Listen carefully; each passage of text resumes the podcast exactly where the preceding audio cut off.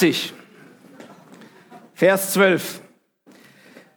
Wer misst die Wasser mit der hohlen Hand und wer bestimmt des Himmels Weite mit der Spanne und fasst den Staub der Erde mit dem Maß und wiegt die Berge mit einem Gewicht und die Hügel mit einer Waage. Wer bestimmt den Geist des Herrn und welcher Ratgeber unterweist ihn?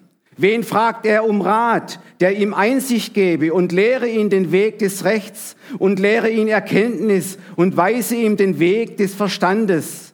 Vers 26. Hebt eure Augen in die Höhe und seht, wer hat dies alles geschaffen? Er führt ihr her, vollzählig heraus und ruft sie alle mit Namen. Seine Macht und starke Kraft ist so groß, dass nicht eins von ihnen fehlet. Dazu ein Wort Jesu. Johannes 3:31. Der von oben her kommt, das sagt Johannes der Täufer, der von oben her kommt, ist über allem. Wer von der Erde ist, der ist von der Erde und er redet auch so, wie die Erde redet, nicht? Der vom Himmel aber kommt, der ist über allem. Das Thema heute heißt, so groß ist der Herr. Wir wollen ein Musikvideo hören, ein Lied, das ihr alle kennt. Es wird in verschiedenen Sprachen gesprochen. Ich glaube, da ist Polnisch dabei oder sowas. Korrigiert mich, wenn es falsch ist, aber ich glaube, Polnisch dabei. Dann kommt noch ein afrikanischer Chor dazu und so weiter. Also viele Sprachen, so wie wir es gestern Abend gehört haben. Jesus für alle Nationen. Jesus für alle Sprachen und Jesus für alle Völker. Ah, das dauert noch. Ähm, wisst ihr, Christus ist für alle Menschen gestorben. Es steht geschrieben, so sehr hat Gott die Welt geliebt, dass er seinen eingeborenen Sohn gab, auf dass alle, die an ihn glauben, nicht verloren gehen, sondern das ewige Leben haben. Du kannst deinen Namen einsetzen in den Vers.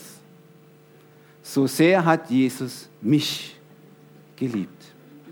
So sehr hat er die Badener geliebt, die Schwaben, die Deutschen, die Franzosen, die Spanier, die Italiener, die Rumänen, die Bulgaren, die Engländer, die Schotten natürlich, Amen. Und er liebt auch das riesige Volk in Osteuropa, die Ruderer. Rudern heißt übersetzt auf Russisch Russ. Daher kommt das der Name Russland. Habt ihr das nicht gewusst? Auf jeden Fall, er liebt auch die Ruderer. Er liebt die Chinesen, er liebt die Philippinen, er liebt die aus Malaysia sind, er liebt die Koreaner, die Vietnamesen. Er liebt die Eskimos. Für alle hat Christus sein Leben hingegeben, damit sie alle an ihn glauben und nicht verloren gehen, sondern das ewige Leben haben. Wird's noch was mit dem Video? Wird's?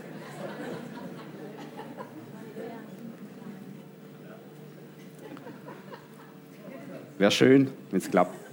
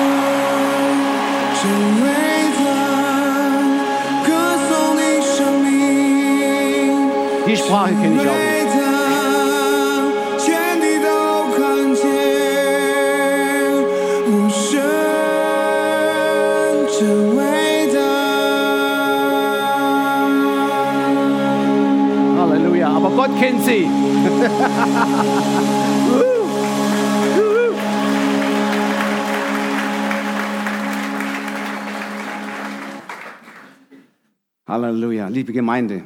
Ich weiß nicht, aus welchem Motiv du heute Morgen da bist. Wenn du gekommen bist, um das bestätigt zu bekommen, was du schon längst weißt, bist du falsch am Platz. Wenn du aber Hunger und Durst hast, Jesus noch mehr kennenzulernen, dann bist du richtig heute Morgen. Halleluja. Wisst ihr, ich habe mir so überlegt, Geist Gottes, was willst du mit dieser Botschaft? Sechs Punkte hat er mir gezeigt. Ich predige heute das zu euch, damit erstens, sie will Klarheit in deinen Gedanken über Gottes Wesen, Kraft und Herrlichkeit bringen. Zweitens, sie will deinen Glauben fördern. Drittens, sie will deine Weisheit mehren. Viertens, bei dir eine positive Lebensveränderung bewirken.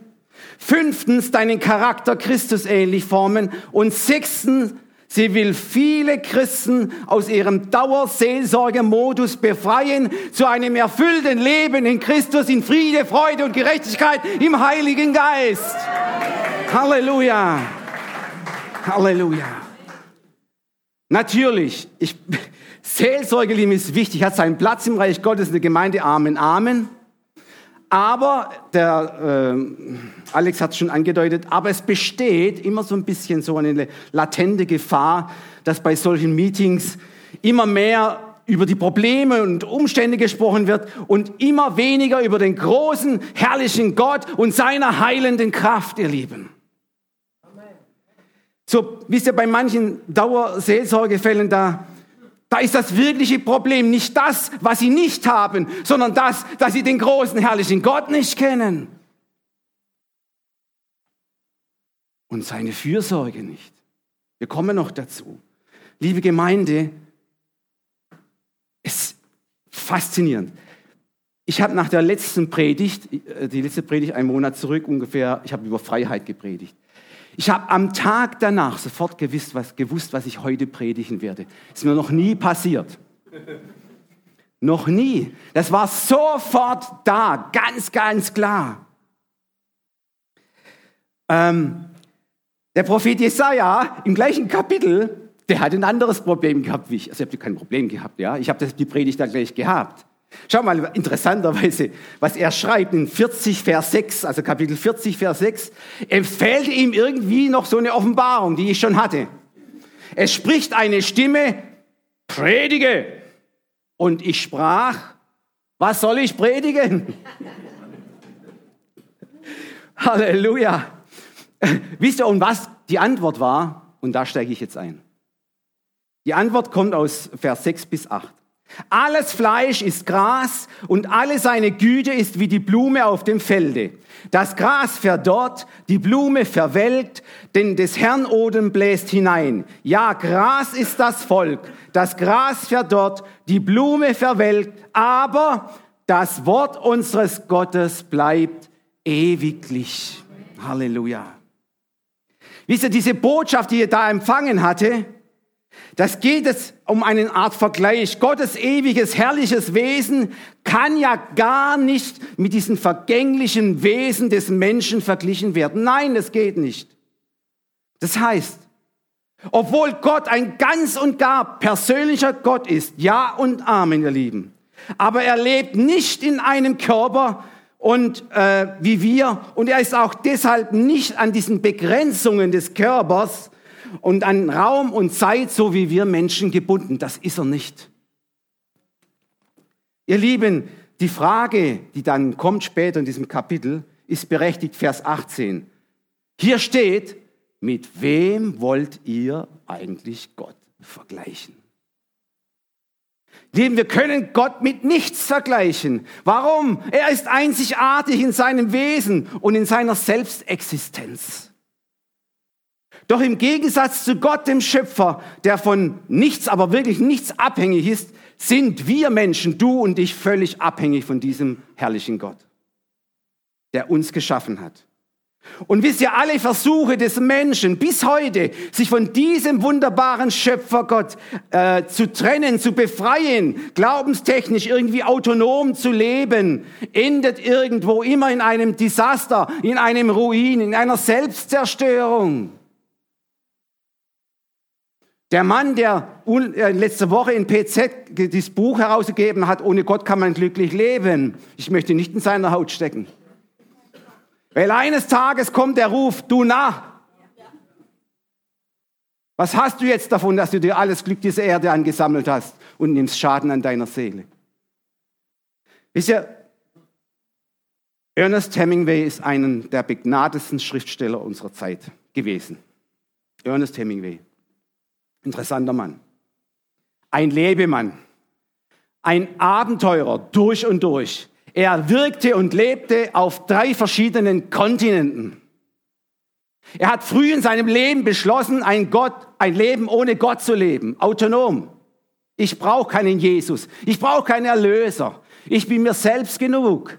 Ich suche das Abenteuer. Er hat auch bei den Frauen nichts ausgelassen. Und weil er so viele Abenteuer erlebt hat, hat er auch viele Bücher geschrieben. Und sein letztes großes Buch, Der alte Mann und das Meer, hat er herausgegeben, ziemlich am Ende von seinem Wirken. Am Ende dieses Buches, ihr Lieben, kommt er aber zu einem seltsamen Resümee. Ich kann es nicht anders haben. Ja. Er sagt dort in dem Buch so ähnlich, schlussendlich gibt es keinen Sieg, keine Freude und es gibt kein Paradies. Ihr Lieben, und in völliger Verzweiflung und angesichts dieses sinnlosen Leere in seinem Herzen erschoss er sich im Alter von 62 Jahren. Einer der geehrtesten Schriftsteller des 20. Jahrhunderts hat sich erschossen, weil er vor einem Nichts, vor einer Leere gestanden ist ohne Gott. Das ist diese Einstellung, die heutzutage es auch gibt in unserer Welt, in unserer Gesellschaft, so nach dem Motto, lasst uns freuen und fröhlich sein, denn morgen sind wir tot. Nein, das führt den Menschen nicht zu einem glücklichen Leben. Das führt ihn in ein sinnloses Dasein. Das führt ihn in eine Tal der Depression. Das führt ihn in, in, eine, in eine Lebenskrise hinein. Und die Psychologenpraxen sind voll davon. Ihr Lieben, in dem vollen Bewusstsein, dass unser menschlicher Verstand bei weitem nicht ausreicht, alle diese Facetten von Gottes wunderbarem Wesen zu erfahren, da möchte ich trotzdem jetzt einen biblischen Versuch starten, die Hauptmerkmale von Gottes Charakter und Wesen euch zu beschreiben. Hauptcharakter oder Wesensmerkmal Nummer eins ist seine ewige Existenz. Ihr Lieben, der lebendige Gott kann nicht durch menschliche Vorstellungskraft so mit dem logischen Denken erkannt werden. Gott teilt uns selbst mit, dass er unsterblich ist und dass er aus sich selbst heraus sich existiert. Er ist sowas von groß, sowas von herrlich, dass wir Menschen mit selbst mit all unseren Sinnen ihn nicht erfassen können, sagt die Schrift. Paulus drückt das so, so aus. In 1. Timotheus 6, ähm, 15 und 16. Gott, der selige und allein Gewaltige, der König aller Könige und Herr aller Herren, der allein Unsterblichkeit hat und der da wohnt in einem Licht, zu dem niemand kommen kann, den kein Mensch gesehen hat, noch sehen kann, dem sei Ehre und ewige Macht. Amen. Ihr Lieben, dieser Gott ist ewig und er ist kein Teil dieser Schöpfung, auch wenn es andere heutzutage so behaupten wollen. Ein Beter im Alten Testament drückt das so aus, Psalm 90, Vers 2. Ehe denn die Berge geboren waren und die Erde und die Welt geschaffen wurde, bist du Gott von Ewigkeit zu Ewigkeit. Unser Gott, ihr Lieben, ist und bleibt einmalig. Er ist der Gott Abraham, Isaac und Jakobs. Er ist der einzig wahre Gott. Und deshalb diese klare Aussage, auch später durch Jesaja in Kapitel 43, 10, da sagt er, vor mir ist kein Gott gemacht und so wird auch nach mir keiner sein. Mose hat sich dieser Gott so vorgestellt. Ich bin, der ich bin, oder ich werde sein, den ich sein werde. Ein paar Verse weiter sagt er zu Mose, das ist mein Name, mit dem man mich anrufen wird von Geschlecht zu Geschlecht, von Generation zu Generation. Er ist Jahwe, Jahwe. Jahwe heißt übersetzt Herr. Ihr Lieben, alles, was hier in unserer erfahrbaren Welt existiert, das besteht nach einem bestimmten wissenschaftlichen Prinzip, nämlich von Ursache und Wirkung. Also, ich versuche es mal so. Du bist das Produkt deiner Eltern. Deine Eltern sind das Produkt deiner Großeltern. Deine Großeltern sind das Produkt deiner Urgroßeltern. Ich höre jetzt auf, sonst äh, geht die Zeit vorbei. Ja? Das heißt, es gibt immer ein Ereignis und eine Ursache und ein Ereignis, das folgt immer aufeinander drauf. Aber bei Gott ist das nicht so. Ja, er ist der ewige Gott. Da existiert keine Ursache und Wirkung, versteht ihr? Das heißt, er, es gibt da nichts, was ihn geschaffen hätte und worauf er irgendwie aufbauen könnte von früher her. Paulus drückt das äh, voll Ehrfurcht, drückt das so aus. In 1. Korinther 8, Vers 6 so haben wir doch nur einen Gott, den Vater, von dem alle Dinge sind und wir zu ihm. Und einen Herrn, Jesus Christus, durch den alle Dinge sind und wir durch ihn. Liebe Bruder und liebe Schwester, alles, aber auch wirklich alles, was wir in dieser Welt so gegenständlich erkennen können, ist dem zeitlichen Verfall ausgesetzt, egal aus welchem Material es besteht. Ich habe das in der Bibelschule äh, am Dienstag auch gesagt. Versteht ihr? Nehmen wir mal die Eintagsfliege, jetzt besonders schwer. Tatsächlich, es ist so, also wenn jemand Stress kennt, dann eine Eintagsfliege, ja. Die lebt einen Tag, die wird geboren, muss essen, muss, muss trinken, muss sich einen Partner aussuchen, zeugen, geboren und das war's dann. Mission erfüllt. Wir Menschen brauchen da mindestens 30, 40 Jahre dazu. Ja? Also, die Eintagsfliege hat es ziemlich schwer, das alles unter einen Hut zu bringen, aber das schafft sie anscheinend. Ihr Lieben, Hunde und Katzen werden circa 20 Jahre alt, vielleicht mal 25 Jahre alt. Elefanten, ich habe nachgeschaut, werden 70 Jahre alt, wenn es hochkommt, 90 Jahre alt. Menschen werden, wenn es hochkommt, 120 Jahre alt. Mammutbäume an der Küste in Kalifornien werden 3000 Jahre alt. Ah, die, die können aber noch mehr, die Bäume. Es gibt in den Rocky Mountains ein Hochplateau, da wachsen ähm, Zirbelkiefern. Und die sind drei Viertel des Jahres schockgefrostet, weil sie auf 3000 Meter wachsen, versteht ihr? Also die sind schön immer eingefroren, da kann nichts passieren. Kein Alterungsprozess. Die sind immer vereist. Bis auf ein paar wenige Monate im Jahr. Das macht sie so lange haltbar. Und wisst ihr was? Sie haben herausgefunden anhand von Jahresringen, die werden bis zu 5600 Jahre alt. Wow. Ihr Lieben, Eisen macht nach ein paar Jahrhunderten, nach ein paar Jahrhunderten schlapp. Beton genauso. Macht auch nach ein paar Jahrhunderten schlapp. Uran hat eine Halbwertszeit von 245.000 Jahre und dann rechnet man nochmal weiter, spätestens nach einer Million Jahre ist auch von Uran nichts mehr übrig. Aber der ewige Gott bildet eine Ausnahme. Er wird weder älter, er wird weder jünger. Offenbarung 1, Vers 8. Ich bin das Alpha und das Omega, spricht Gott der Herr. Der da ist, der da war und der da kommt, der Allmächtige. Halleluja. Habt ihr das kapiert? Gott hat keinen Geburtstag. Er hat weder Anfang, er hat noch ein Ende. Er ist immer der, der der ist. Immer gleich. Jesaja 41,4. Ich bin's, der Herr, der Erste und bei den Letzten bin ich immer noch derselbe. Zweiter Charakter. Unsterblichkeit, ihr Lieben.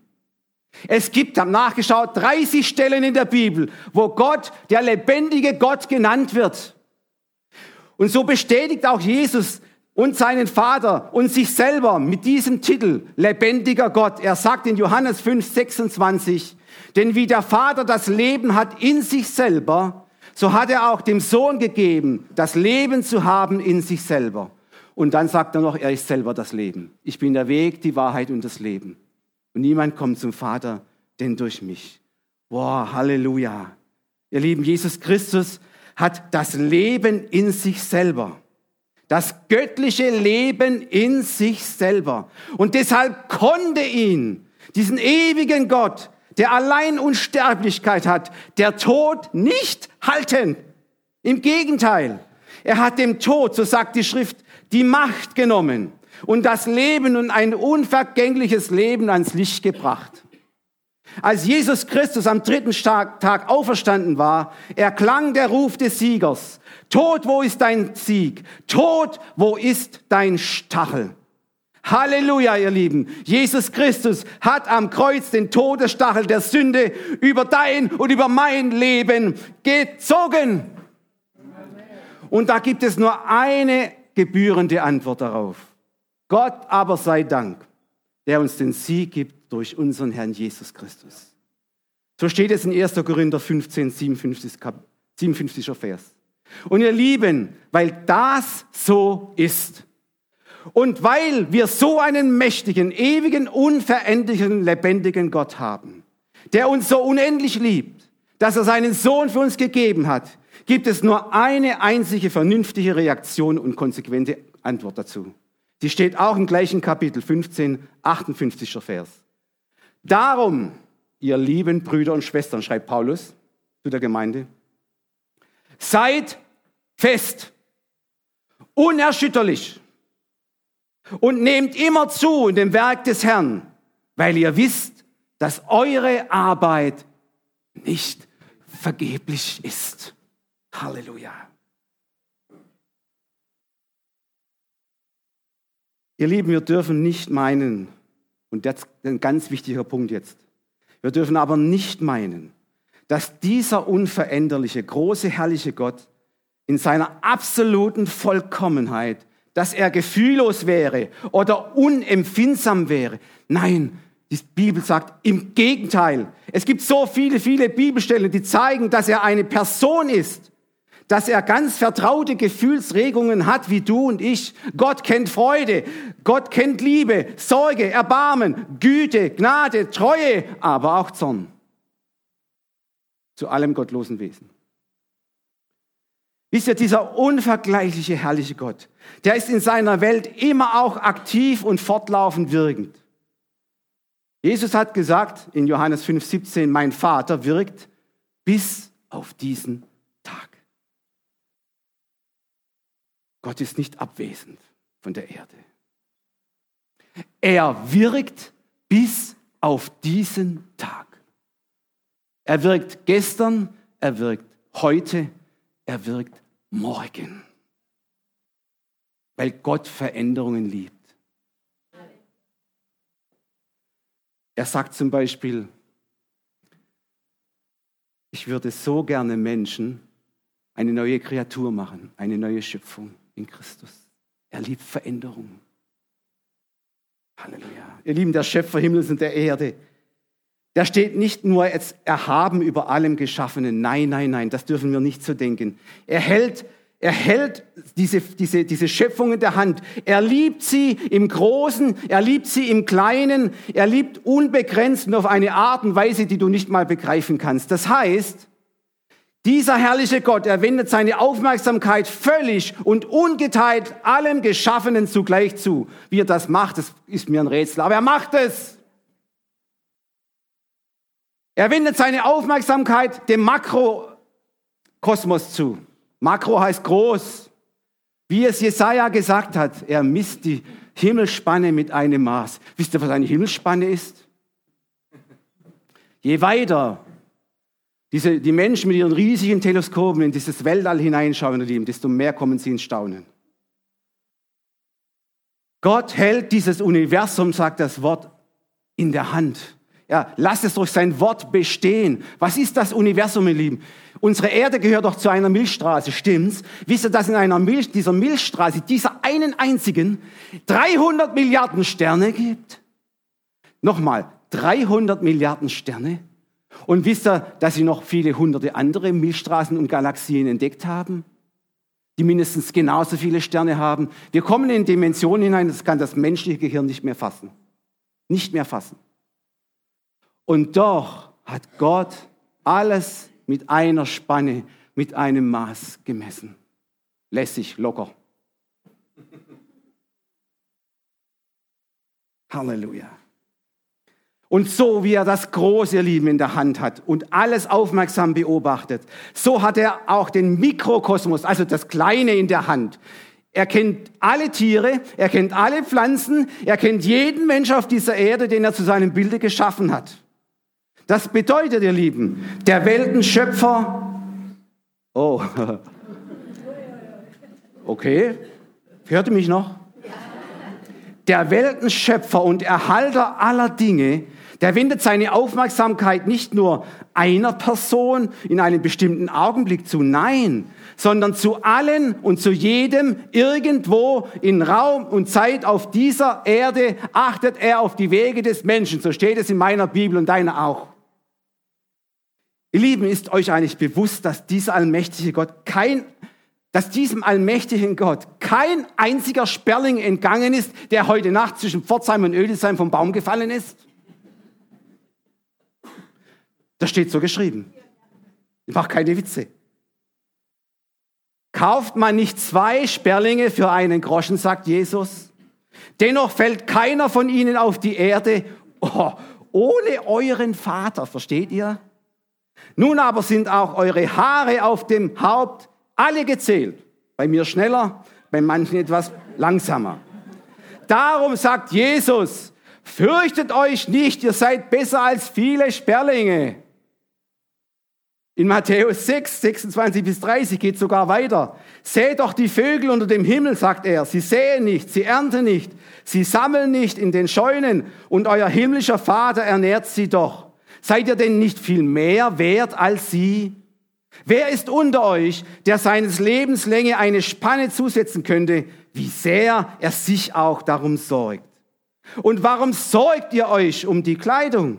Schaut doch die Lilien auf dem Felde an, wie sie wachsen, wie sie, wie sie, arbe sie arbeiten nicht und sie spinnen auch nicht. Ich sage euch, dass auch Salomo in all seiner Herrlichkeit nicht gekleidet gewesen ist wie eine von ihnen. Wenn nun Gott das Gras auf dem Felde so kleidet, dass doch heute steht und morgen den Ofen geworfen wird, sollte er das nicht viel mehr für euch tun? Jetzt kommt noch ein Nachsatz. Ihr Kleingläubigen. Ja, so nennt uns Jesus, wenn wir uns zu viele Sorgen machen. Oh, Halleluja. Bruder, Schwester, ist dir eigentlich bewusst, dass du keinen Schritt gehen kannst, keinen Atemzug machen kannst, keinen Herzschlag vollbringen kannst, ohne die liebende Fürsorge dieses herrlichen himmlischen Vaters? Ist dir bewusst, dass deinem Gott, der durch sein machtvolles und kraftvolles Wort das gesamte Universum zusammenhält, dass jeder Augenblick und jeder Liedschlag in deinem Leben bekannt ist? Ist dir bewusst, dass er sogar deine verborgenen Gedanken und Herzenregungen kennt? Ist dir bewusst, dass er deinen Namen kennt und du in seine Hände gezeichnet bist?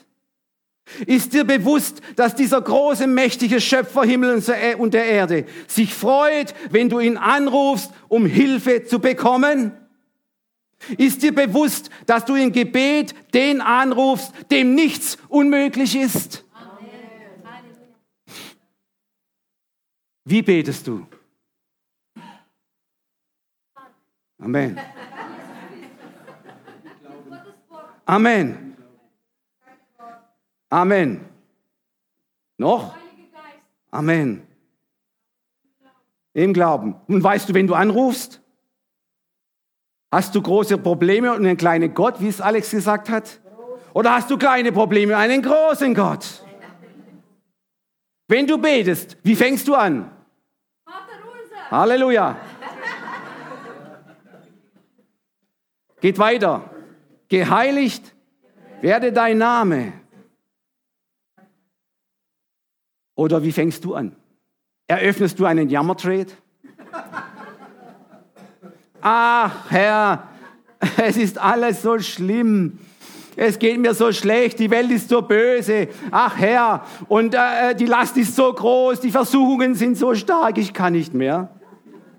Oder trittst du mit großer Erwartung, mit Staunen, mit Ehrfurcht vor diesen großen, ewigen, lebendigen Gott, dem König der Könige und Herr aller Herren, dem alle Macht im Himmel gegeben ist, wie im Himmel so auf Erden, vor dem sich jedes Knie beugt und jede Zunge bekennen muss, dass er Herr ist.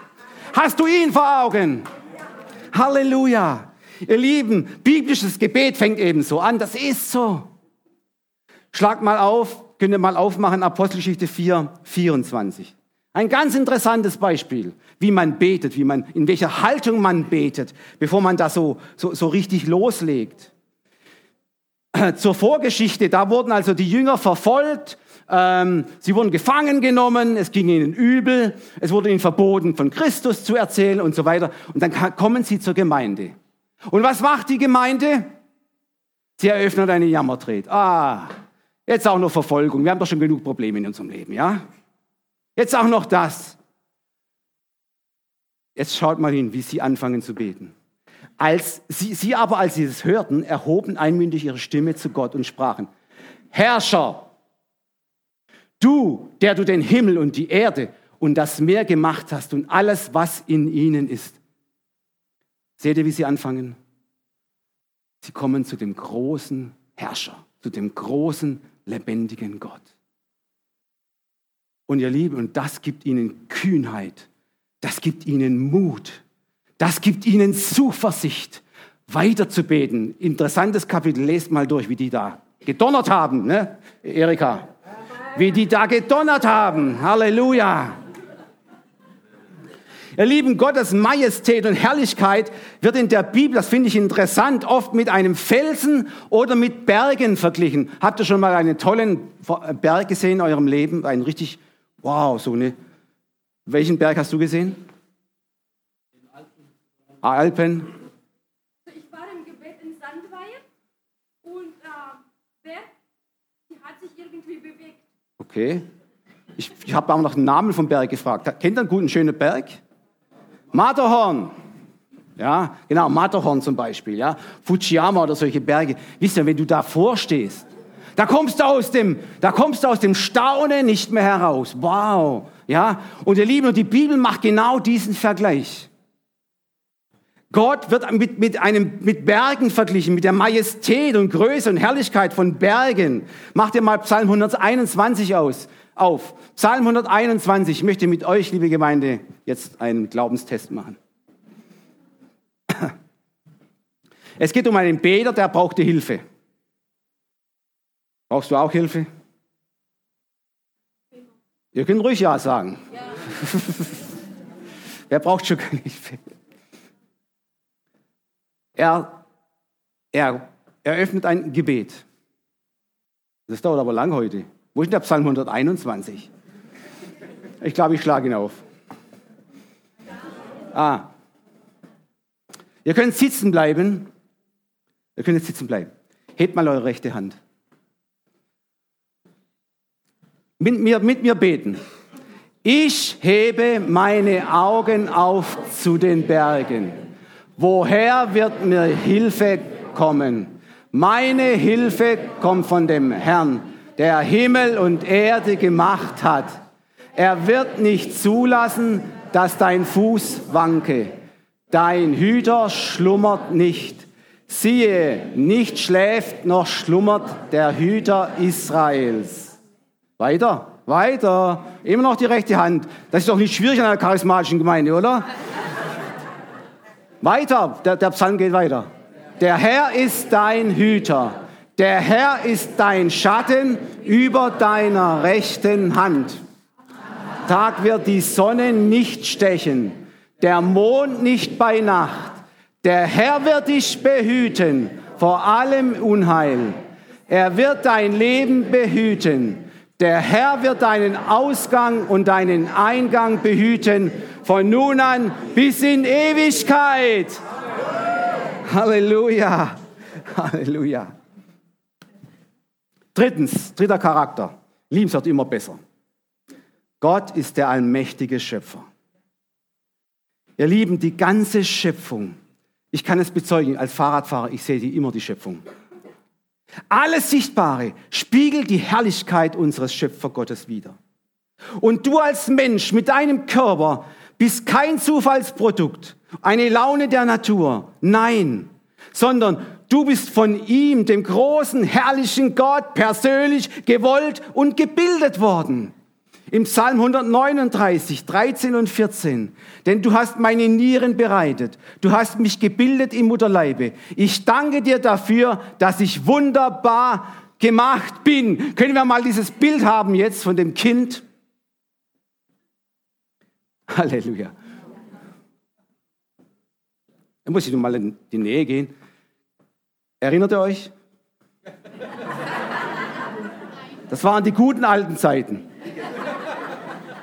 Da hast du keine Gedanken gemacht und Sorgen, was du morgen zum Essen brauchst. Alles mit über diese Leitung da, alles bestens versorgt, ja? Du hattest keine Angst vor Dieselskandale und vor schlechter Politik hast du auch nicht gefürchtet. Wunderbare Zeiten.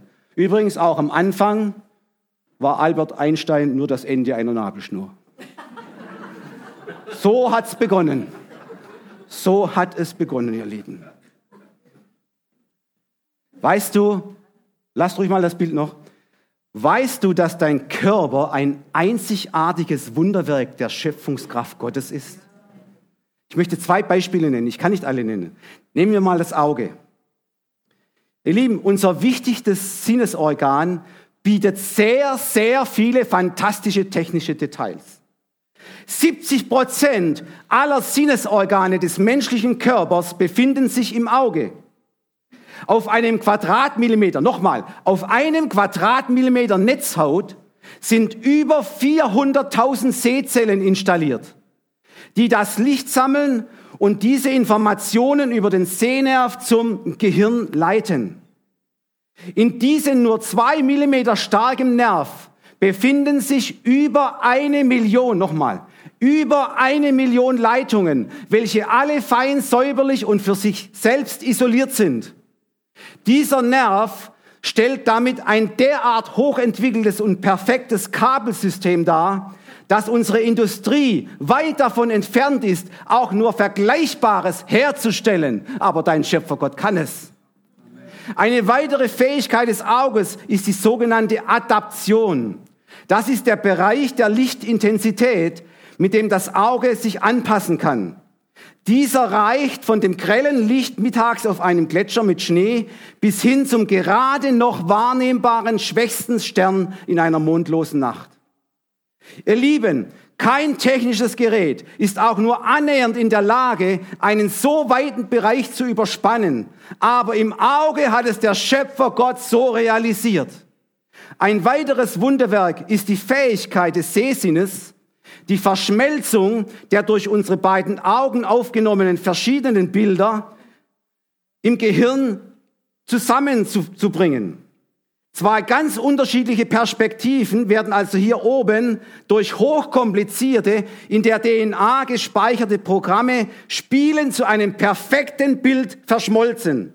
Und zwar ohne, dass es die geringste Trennlinie gibt zwischen zwei Aufnahmen. Ihr Lieben, im Mutterleib passieren Wunder über Wunder. Jeden Augenblick, zu jeder Sekunde. Eines von vielen Wundern ist die Entwicklung deines Sehzentrums im Mutterleib. Vom vierten bis sechsten Schwangerschaftsmonat verlassen ungefähr eine Million Nervenenden das optische Zentrum in deinem Gehirn. Und die müssen zwischen Auge und Gehirn ihren genauen Partner finden. Das heißt, eine Million sucht ständig eine andere Million zum Andocken. Und wenn sie sich innerhalb dieses Zeitraumes Stück für Stück vereinen, so kommt, kannst du theoretisch ab der letzten erfolgreichen Verschmelzung sehen. Theoretisch. Denn bis zum sechsten Schwangerschaftsmonat bedeckt eine dünne Hautschicht dein Auge, sodass du bis dahin nicht sehen konntest.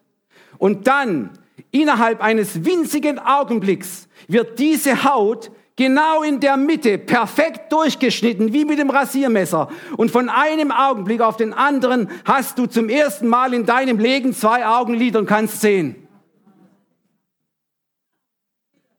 Ihr Lieben, es sind Wunder über Wunder. Und der gewaltige, herrliche Schöpfergott, der Himmel und Erde gemacht hat und den Himmel und Himmel und aller Himmel nicht fassen können, der ist einzigartig und hat dich einzigartig geschaffen. Halleluja. Ich bin noch nicht fertig. Ich bin, ich bin. Das Ohr. Jetzt kommen wir mal zum Ohr. Habt ihr gewusst, dass euer Ohr in der Lage ist, ohne Messbereichsumstellung den riesigen Bereich an Schallenergie von Faktor 1 zu 300 Millionen wahrnehmen kann? Kein Ingenieur dieser Welt hat je ein Gerät bauen können, das ohne Messbereichsumstellung einen so weiten Bereich umspannen kann. Nur der Gott aller Schöpfung ist dazu in der Lage. Hast du gewusst, dass unsere Ohren so hochkompliziert geschaffen wurden, dass wir in Wirklichkeit sechs Ohren haben? Erstaunlich, nicht? Hab ich das, als ich das gelesen habe? Wow. Sechs Ohren. Und zwar, das funktioniert so. Ein einziges Schallsignal trifft zweimal auf unser Trommelfell. Einmal direkt und einmal über den Umweg dieser Ohrmuschel. Diese doppelte Wiederholung ergeben vier Messpunkte und sie werden im Gehirn sechsmal miteinander verknüpft. Also da im Gehirn werden diese Signale durch hochkomplizierte Programme, die bis heute noch kein medizinischer Forscher verstanden hat, miteinander verrechnet. Außerdem haben die Hörorgane eine besondere Fähigkeit, die kein Mikrofon und auch kein Tonbandgerät dieser Welt besitzt. Wir können uns in einer Menge von sich unterhaltenden Personen uns auf eine Person konzentrieren und diese Person heraushören. Den Rest unterdrücken wir leicht. Zum Beispiel, Schatz, kannst du mal den Mülleimer rausbringen? Ich habe das gestern Abend, ich habe das gestern Abend ausprobiert, da oben, ein riesiger Geräuschpegel. Edmund hat sich, Edmund hat sich unterhalten mit zwei, drei Leuten und ich habe gesagt, jetzt probiere ich das mal, das stimmt. Ich habe mich auf Edmund konzentriert, mitten in einem Riesengeräusch, habe jedes Wort verstanden. Jedes Wort verstanden. Wow, ihr Lieben, ich könnte jetzt noch weitermachen. Hab leider nicht keine Zeit. Kommt, sagt doch einmal alle zu diesem herrlichen Gott. Herr, ich danke dir, dass du mich wunderbar gemacht hast. Auf geht's. Herr, ich danke dir, dass du mich wunderbar gemacht hast. Halleluja.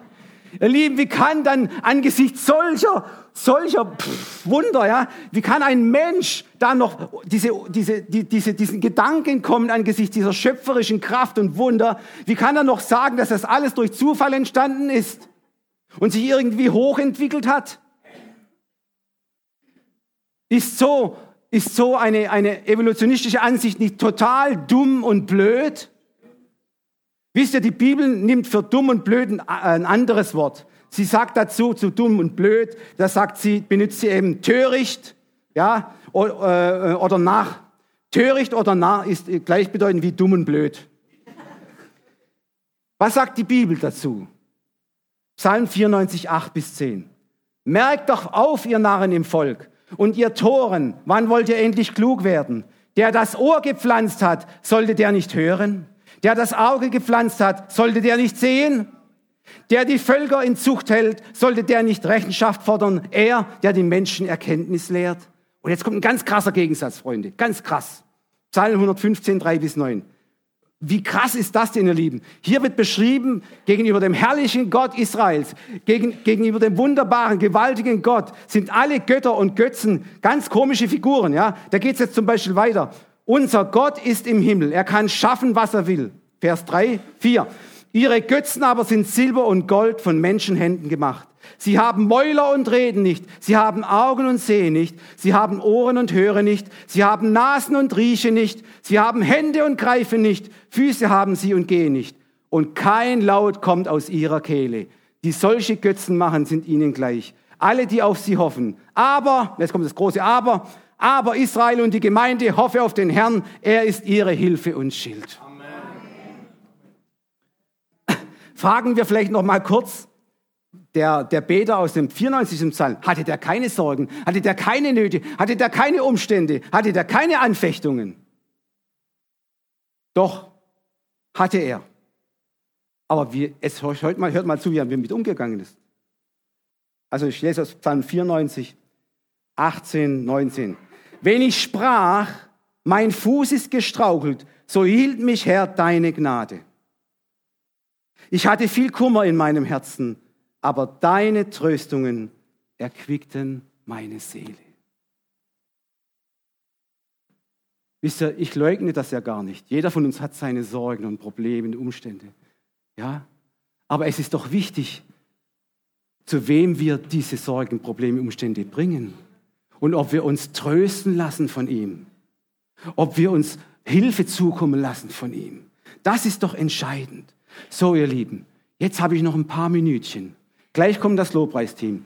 Und wir werden in allen Sprachen, die hier zur Verfügung sind, dieses Lied noch einmal singen. In allen Sprachen, die zur Verfügung sind. Aber noch eins möchte ich jetzt draufsetzen. Wer von euch kennt Laminin? Ihr schaut genauso wie ich, wo ich das Wort zum ersten Mal gehört habe. Halleluja. Jetzt wird es ein bisschen äh, wissenschaftlich, äh, medizinisch. Ihr Lieben, Laminin ist ein kollagenähnliches Glykoprotein. Es sind Bindungsstellen für Zelloberflächenrezeptoren. Es gibt insgesamt 15 verschiedene Formen von diesem Laminin. Die sind also bekannt. Jede Lamininform hat eine besondere Struktur. Jetzt passt auf. Dieses Laminin sagt ganz vereinfacht ausgedrückt der Zelle, was ihr Job in deinem Körper ist. Laminin ist wie ein Gerüst in deinem Körper, das für den großen Zusammenhalt sorgt. Es hält alle Zellmembranen zusammen wie eine Art Klebstoff für deinen Körper. Und jetzt schaut euch an, wie dieses Laminin in einem wissenschaftlichen Diagramm aussieht. Wenn wir mal das Bild haben. Licht aus, das müsst ihr sehen. Das, ihr Lieben, ist Laminin. Es kommt noch eins. Das muss ich ein bisschen genau hinschauen. Unterm Elektronenmikroskop, ja, ist schwierig, ja, sieht das nochmal anders aus. Da sieht es so aus. Das ist Laminin. Das hält deinen Körper zusammen wie einen Klebstoff. Ihr Lieben, es sind Millionen und Abermillionen dieser Strukturen, Kreuze. Kannst, kannst mal ein bisschen Fantasie haben. Millionen und Abermillionen von Kreuze halten deinen Körper zusammen. Können wir das Licht wieder anmachen?